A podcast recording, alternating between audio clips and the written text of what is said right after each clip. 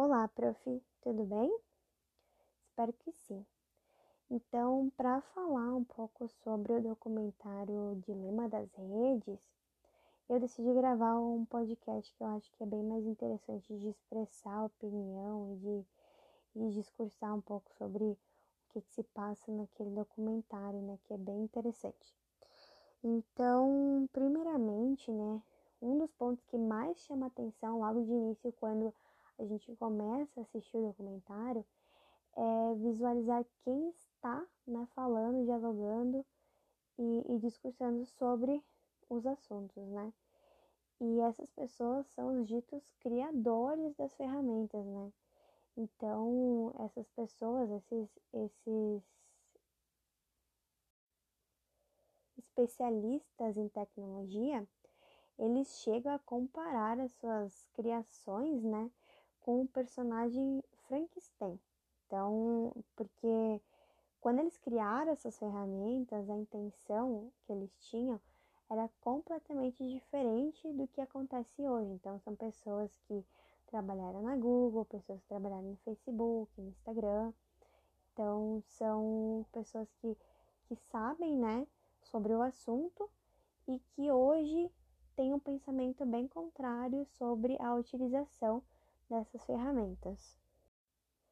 Então, logo no início ali do documentário, uh, eles já citam, né, que as pessoas elas se enganam ao pensar que as redes e os aplicativos que elas usam diariamente, que elas não pagam, uh, saem totalmente de graça, né, para nós.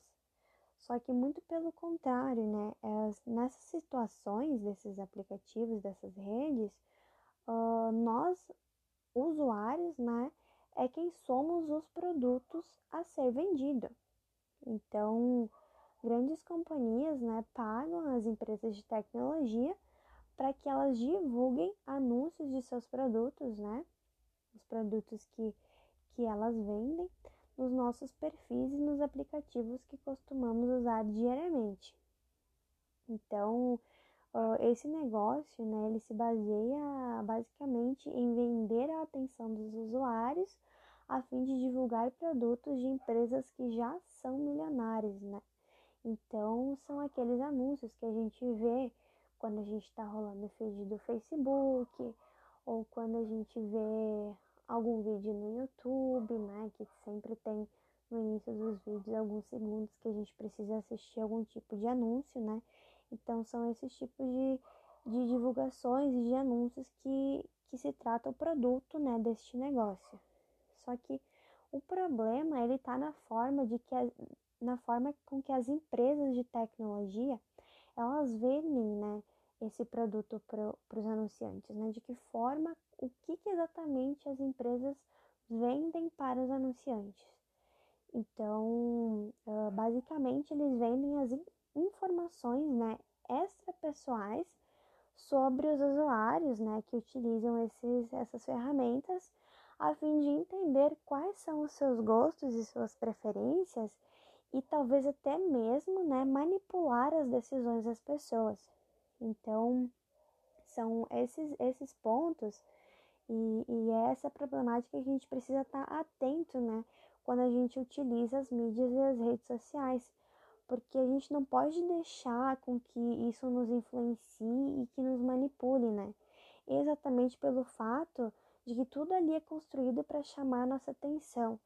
Então, os vídeos, as publicações, né? As imagens, as notícias, tudo aquilo que a gente vê não está ali simplesmente por estar. Está ali porque são coisas que a gente já tem um costume de visualizar e é tudo do mesmo do mesmo modelo, da mesma, do mesmo tipo de postagem, né? Então, uh, e, e, isso acontece literalmente para que a gente se vicie e a gente queira mais, né? Que aconteça aquela questão de a gente sempre estar tá atualizando para ver novas postagens, novas notícias, né? Estar sempre atualizado sobre o que está acontecendo. Só que ali a gente tem uma infinidade de informações que nunca vão, ou quase nunca, né, para não dizer nunca, quase nunca vão contra os nossos pensamentos e as nossas decisões, né?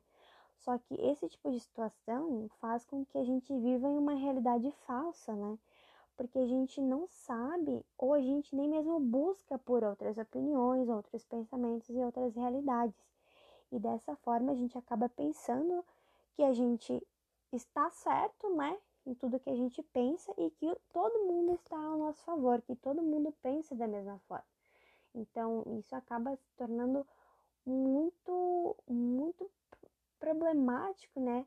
Porque a gente acaba achando que tudo que a gente faz e tudo a forma com que a gente faz está correto e quem pensa o contrário está totalmente errado, né?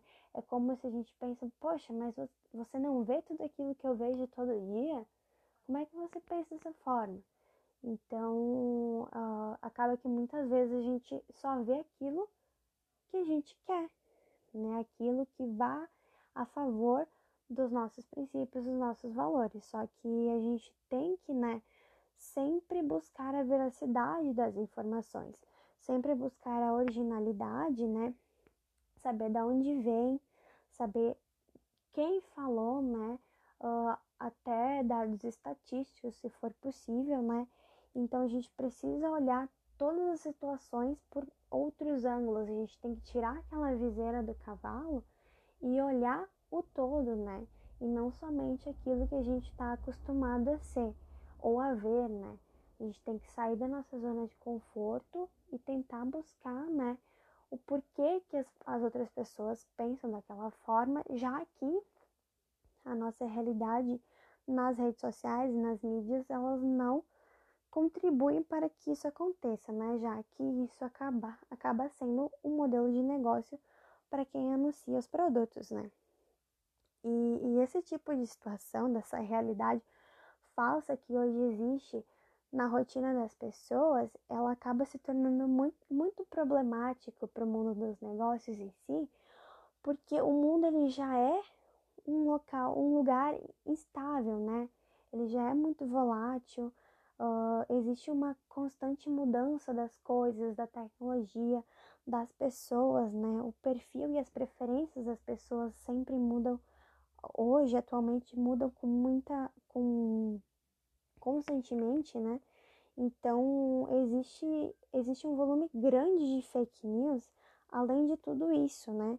E esse grande volume de fake news que façam que as pessoas acreditem no que elas vejam sem contestar, sem procurar né, outras informações, uh, faz com que ainda se torne mais complicado de entender né, e analisar o mercado, porque você acaba perdendo a credibilidade das informações. Você nunca vai ter certeza se aquilo está certo ou errado. Então, basicamente foi isso que eu consegui interpretar e, e, entender do documentário. E é um documentário muito interessante, eu acho que todo mundo deveria, deveria assistir, porque hoje oh, a maior parte da população vive com essas ferramentas diariamente no seu dia a dia, né? Do, do, da hora que acorda até a hora que vai dormir. Então é bem interessante porque é uma forma que ajuda as pessoas a saírem daquela bolha e pensar diferente, né? Então era isso, prof. Muito obrigada.